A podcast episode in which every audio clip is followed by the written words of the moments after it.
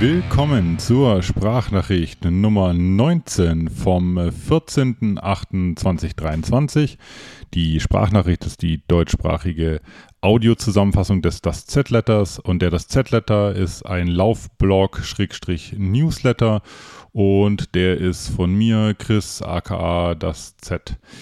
Diese Sonderausgabe der Sprachnachricht äh, ist deswegen in euren Posteingängen oder Podcast-Playern weil äh, ich ja versprochen hatte, dass ich nach dem Sierra Sinal-Rennen, das ich am Samstag bestritten habe, noch einen Epilog hinterher schicke. Ich hatte ja schon einen äh, äh Prolog äh, verfasst und um das Ganze jetzt rund zu machen, gibt es sozusagen eine, eine Rennzusammenfassung, äh, die hoffentlich so ein bisschen von den Standard-Rennen-Race-Reports, äh, die ihr so im Internet findet, so ein bisschen, ein bisschen abweicht. Wie immer versuche ich möglichst offen und ehrlich zu erzählen, was so ein Rennen ja mit mir macht, was es, was ich mir dabei gedacht habe, was ich dabei gefühlt habe, was mir, was mir durch den Kopf und durchs Herz ging sozusagen.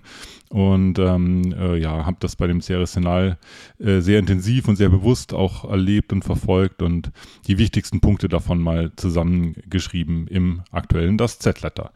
Das Ganze habe ich nach dem äh, Spaghetti-Western-Klassiker The Good, The Bad and The Ugly äh, ähm, gegliedert. Und dazu gibt es noch ein The Funny als äh, Ergänzung. Am Ende starten wir mit The Good. Ich hatte am Abend vor dem Rennen einen Call mit meinem äh, Coach, mit meinem Trainer Karim.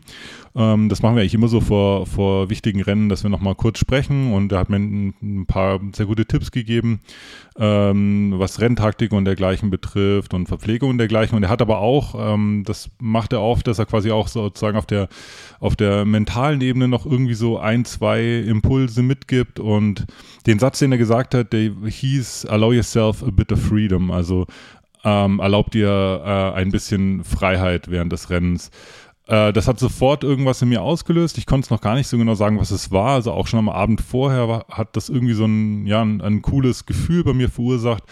Und am nächsten Tag beim, beim Rennen ähm, habe ich dann gemerkt, dass es äh, ja, dass es tatsächlich genau die richtigen Worte zur richtigen Zeit waren. Und es wurde dann fast so wie so ein Mantra, das ich während des Rennens immer wieder auch so ins Gedächtnis gerufen habe. Uh, allow yourself a bit of freedom.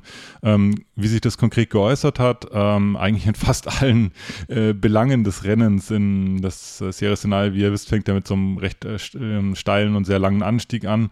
Mm, da war meine Freedom sozusagen, dass ich äh, einen, einen, total schönen Sweet Spot, so einen schönen ja, Mittelweg gefunden habe zwischen Running und Hiking und mein Effort, meine Anstrengung immer wieder so immer wieder angepasst habe, aber auf so eine ganz natürliche Art und Weise. Also ich habe da quasi keine keine konkrete Pace oder keine konkreten Höhenmeter pro Stunde oder sowas verfolgt, sondern ähm, habe mich da immer wieder auf mein Gefühl verlassen und habe dann echt total coolen ja, Bereich gefunden, in dem es schon echt anstrengend war, aber nie äh, wirklich, wirklich ätzend.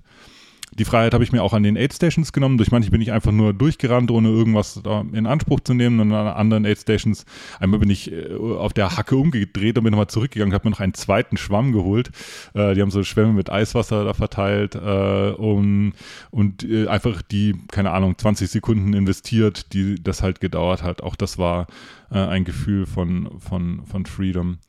Ähm, das, ich habe auch mit, äh, mit Läufern gequatscht, wenn mir danach war. Dann habe ich wieder den Kopf gesenkt und Musik gehört, wenn das das war, was mir, was mir in dem Moment mm, gut getan hat. Ich habe ähm, auch das Fueling, also das äh, Zuführen von Kohlenhydraten, ähm, und Wasser und Salz habe ich auch mehr oder weniger nach Gefühl gemacht. Also ich habe da auch mir die Freiheit genommen, mich jetzt nicht sklavisch an eine bestimmte Vorgabe zu halten, sondern habe fast, ähm, ja, fast intuitiv eigentlich ähm, getrunken, ähm, Sportdrinks und Gels äh, konsumiert, ähm, was ich auch, was sich auch super, super rausgegangen hat die größte Freiheit hat mir dieses Mantra aber in den äh, letzten drei Kilometern im letzten Downhill verschafft. Habe ich mir nämlich selber, ähm, äh, habe ich mir nämlich selber erlaubt, mir weh zu tun. Das, äh, das gute Wehtun, der gute Schmerz, den, den wir Läufer oft auch, auch suchen, wenn wir uns zu so herausfordernden Läufen anmelden. Ich äh, habe dir da komplett die Beine aufgemacht und bin da quasi wie so ein Twister in so einer Staubwolke da diesen letzten super, super steilen Downhill runter, äh, noch an Dutzenden anderen Läufern vorbei und habe diesen, diesen Schmerz äh, super annehmen können und habe quasi keinerlei ähm, negative Gefühle damit verbunden. Der Puls ist immer höher gegangen. Ich bin ähm, ins Ziel gekommen, fast mit Maximalpuls. Also es war krass, es wurde auch immer anstrengender. Das normale Downhill ist ja eher so ein bisschen erholend, aber da, ist, da ging der Puls echt steil nach oben. Äh, und diese letzten 500, 600 Meter, wo es dann irgendwie ins Dorf reingeht, um die Kurve rum, bin ich dann noch super krass schnell, äh, nach so einem Rennen noch super krass schnell im Verhältnis auf Asphalt gelaufen und äh, bin dann da über die, über die Ziellinie ähm, gehechtet das war The Good, hat viel mit diesem Mantra zu tun gehabt, allow yourself a bit of freedom. Das hat wirklich total viel bei mir, bei mir bewegt. Und ich hatte, wenn man das zusammenfasst, ein, ein, eine quasi eine perfekte Rennausführung. Ich wüsste nicht, was ich hätte da besser machen können. Das war eine ganz tolle Erfahrung zu merken, dass sich so vieles dann einfach auch, ja, quasi wie von selbst fügt wenn man das einfach ein Stück weit auch, äh, auch passieren lässt. Das ist eine ganz wichtige Erfahrung, die ich, äh, die ich da gemacht habe. Ja, genau. The Bad. Ähm, umso überraschter war ich, als ich über die Ziellinie gekommen bin und dann an dem, an dem wunderschönen Zielbogen da in Sinal äh, meine Finishzeit gesehen habe. Äh, mit 4 Stunden 40 war das nicht das, was ich eigentlich dachte, was es sein würde.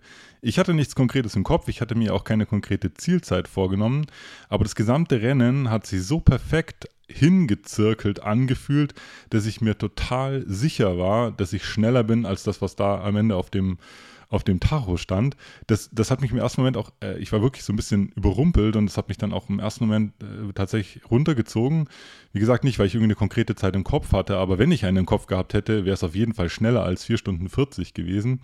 Äh, und war tatsächlich dann so, ja, weiß nicht, so für zwei, drei Minuten echt so geknickt deswegen. Ich bin da ganz, ganz ehrlich, ähm, das war, war, war eine Überraschung, aber in dem Fall äh, keine, keine schöne Überraschung. Ich habe ihm das Z-Letter nochmal darauf hingewiesen, dass es immer wahnsinnig schwierig ist, natürlich darüber zu, zu schreiben oder zu sprechen, äh, was jetzt, äh, was schnell ist, was nicht schnell ist. Für den einen ist halt das schnell des anderen, das langsame Warm-up und ihr kennt es ja. Äh, ähm, alles, was ich dazu geschrieben habe oder jetzt auch erzähle, bezieht sich einzig und allein auf die Erwartungshaltung, die ich halt mir gegenüber habe. Also ich kenne mich, ich kenne meine bisherigen Rennergebnisse ähm, und kann mein Trainings, äh, mein Trainings, meine Trainingsverläufe äh, und kann sowas dann ganz gut einordnen. Und da gibt es eigentlich nur ein Fazit, was ich ziehen kann mit dieser Finish-Zeit.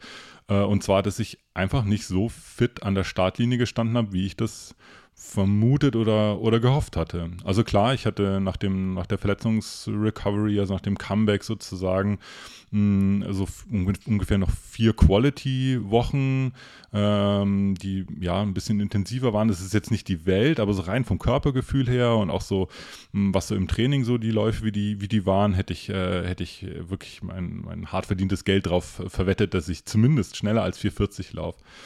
Das Ganze war und ist aber überhaupt kein Drama, vor allen Dingen, wenn man das äh, ins Verhältnis setzt mit dem, was eigentlich entscheidend war während das Rennen, nämlich dass diese, diese Ausführung für mich so ein riesiger Erfolg war. Ich bin über nichts gestolpert. Also alles schien für mich rund zu laufen, äh, weil ich es losgelass, losgelassen habe und einfach habe passieren lassen.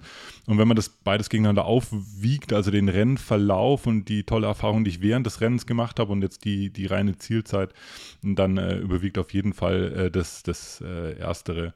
Natürlich, trotzdem ist der Gedanke da, ja klar, also eigentlich, also ich bin mir ziemlich sicher, dass ich das äh, deutlich schneller laufen kann und das ist aber auf der anderen Seite wieder total schön, weil das nämlich bedeutet, dass ich da auf jeden Fall wieder hinfahren werde und, äh, und da nochmal antrete und dann hoffentlich mit einer ähnlich guten Race Execution, also mit einem ähnlich tollen Rennverlauf, ähm, ja, zum, zu einer schnelleren Zeit kommen werde, als das jetzt äh, am Samstag der Fall war.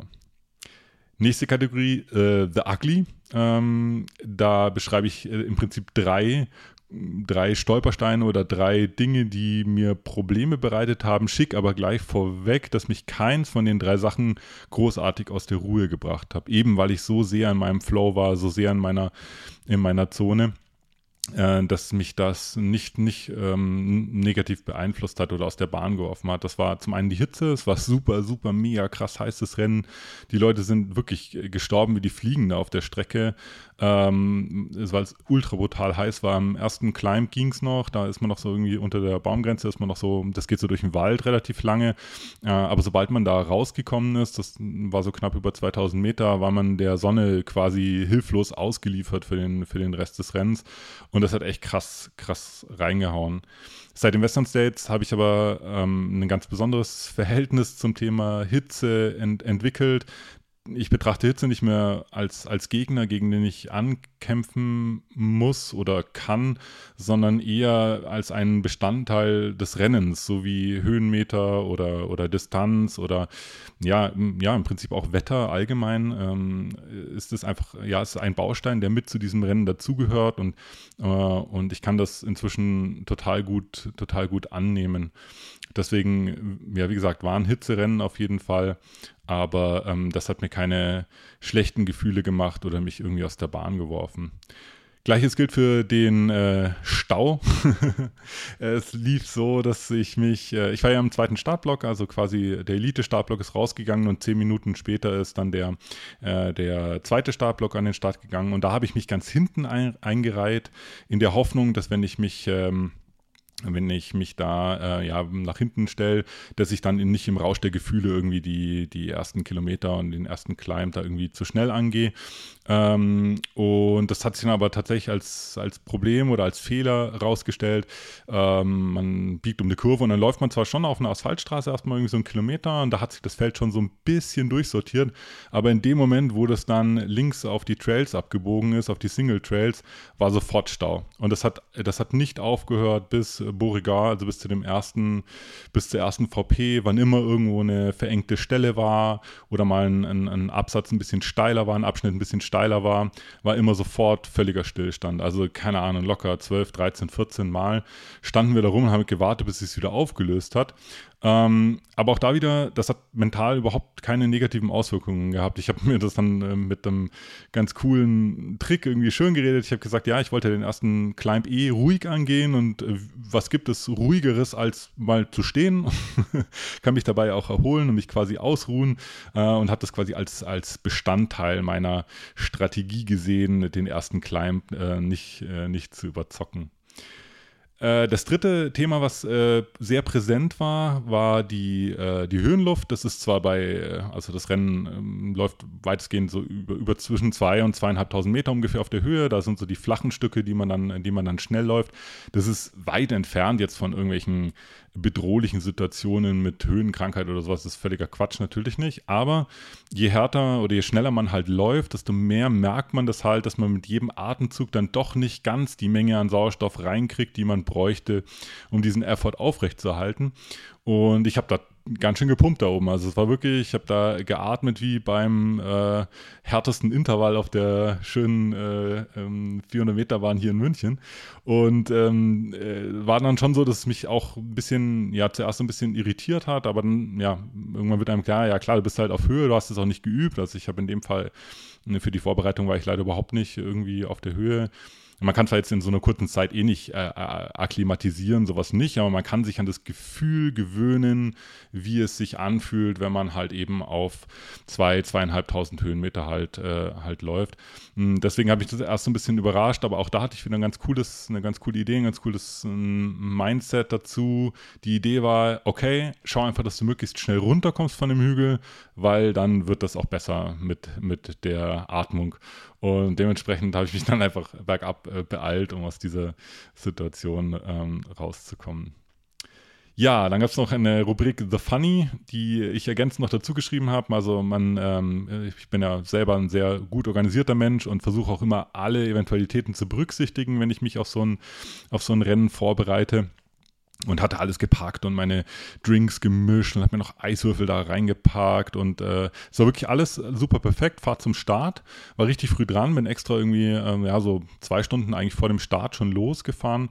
Mein Hotel war ein Dorf weiter in Sion, nicht in Sierra und ähm, Ja, komm an. Äh, bin gut durchgekommen, komm an am Parkplatz, mach den Kofferraum auf, schau rein, will meine Race West und so vorbereiten und sehe, ach scheiße, da fehlt ja irgendwas. Hm, okay. Also ich wäre mit allem gelaufen. Also ich hätte vergessen können, äh, was ich will, egal. Die Flasks vergessen, völlig wurscht. Die Laufweste, die Mütze, Sonnencreme vergessen, alles scheißegal. Ich hätte es durchgezogen, aber ich habe halt meine Startnummer im Hotel liegen lassen.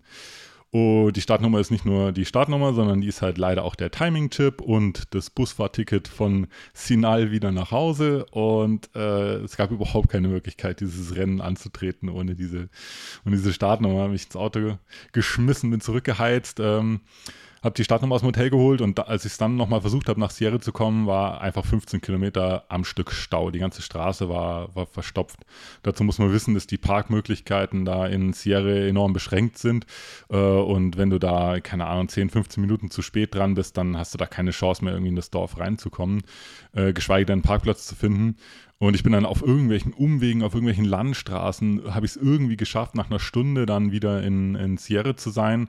Habe das Auto mega schäbig an irgendeinen Straßenrand gestellt, mir die, äh, die Weste aus dem Kofferraum geholt, bin äh, zum Start gehetzt, mein Dropback dann noch auf so einen Truck geschmissen, äh, in der Hoffnung, dass es der richtige ist und ich den Dropback dann ins Finale auch, auch wiedersehe und konnte gerade noch irgendwie so zwei, drei äh, so Aufwärmstrides machen, ähm, als dann schon die, ähm, ja, der Startschuss für die Elite-Athleten gefallen ist und dann kurze Zeit später dann, dann auch mein, mein eigener. Naja, also sowas passiert aber es ist schon auffällig und merkwürdig, dass ich nicht irgendein Item vergessen habe, sondern tatsächlich so, ja, ich sag mal, das, äh, das wichtigste Item mit, abgesehen von Schuhen vielleicht. Naja. Einen kleinen Bonus habe ich noch geschrieben, uh, äh, 100 Meters of Glory hieß der. Ähm, ziemlich genau, nee, es war nicht der höchste Punkt, aber es war auf jeden Fall auf 2200 Meter, also kurz vor dem höchsten Punkt, nämlich an der Aid Station in Tinusa. Da haben die eine, eine extra Zeitwertung aufgestellt. Da standen eine Start- und ein Zielbogen. Und zwar durfte man da den Sprint auf Tinusa laufen. 100 Meter all out auf 2200 Höhenmetern. Nachdem man schon 15 Kilometer und 1700 Höhenmeter Climbing in den Beinen hatte, äh, wurde man da als Läufer ermutigt, äh, 100, Kilo, äh, 100 Kilometer, ja, wäre witzig, nee, 100 äh, Meter alles zu geben auf einer vermessenen Strecke. Separate Zeitwertung. Und äh, ja, ich mag sowas. Ich laufe ja eigentlich lieber schnell als weit und habe dann äh, alles gegeben, was noch irgendwie möglich war. Und bin 41. geworden. 41. inklusive alle Elite-Athleten. Ich war schneller als die beiden ähm, äh, Gewinner, die männlichen und weiblichen. Äh, wobei ich bezweifle, dass irgendjemand außer mir diesen Sprint auch noch halbwegs ernst genommen hat und da irgendwie äh, Gas gegeben hat. Für mich war es allerdings ziemlich cool und hat es auch Spaß gemacht.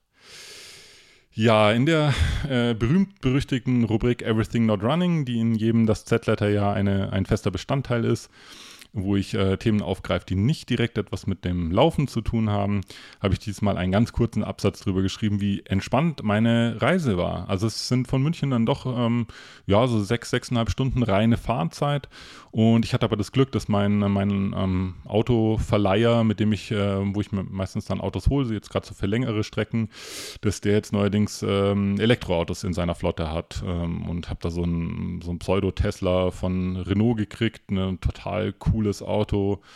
Äh, und das, äh, abgesehen davon, dass der Reisekomfort aufgrund des Autos ziemlich cool war, ist eigentlich das, das Beste an Elektroautos, wenn man mit, Elektroautos verreist, sind die Ladestops. Also das, wo immer jeder drüber nölt, von wegen, keine Ahnung, da komme ich ja nicht so weit, äh, die fahren ja nur 300 oder 400 Kilometer am Stück. Ja, äh, mach halt einfach mal eine Pause. Nach 20 Minuten ist das Auto wieder auf 80 Prozent aufgeladen und auf einer 6-Stunden-Fahrt dreimal 20 Minuten Pause machen ist das Schlaueste, was man tun kann. Es ist total cool, ein bisschen um den Block gehen, ähm, Beine locker machen, in Ruhe irgendwie was essen. Äh, ja, und nach 20 Minuten weiterfahren. Und das macht selbst so eine, selbst so eine lange Strecke, macht das einfach ähm, total äh, total entspannt. Rückreise genau das gleiche. Ich habe mir dann auf dem Rückweg noch den ersten Ladestopp habe ich in Montreux gemacht. Da kamen alte Erinnerungen hoch. Da war ich zuletzt, als wir mal an dem ähm, Montreux Trail Festival teilgenommen haben und saß dann da ähm, mit äh, Blick auf den See und habe da mein, mein das Z-Letter fertig geschrieben und war alles total cool und entspannt. Also für so längere Strecken würde ich das tatsächlich ganz genau wieder so machen. Weil ich das oft gefragt wurde, will ich das noch kurz ergänzen. Leider war meine Frau Lisa nicht dabei bei diesem äh, kleinen Abenteuer äh, im Kanton Wallis in der Schweiz. Ähm, die war schon anderweitig verabredet, schon lange bevor ich mit Sierra Sinal um die Ecke kam. Und was aber cool war, ist, mein Trauzeuge Chris ist, äh, ist, hat sich spontan entschlossen, da hinzufahren, mit dem Motorrad wohlgemerkt. Hin ging es noch, zurück ist er, hat er ganz schön gelitten mit Wetter und Stau und allem drum und dran. Ähm, aber es war total cool, ihn da mit dabei zu haben. Er ist ja auch Fotograf, der hat ein paar total coole Fotos gemacht, die auch in Z-Letter gelandet sind.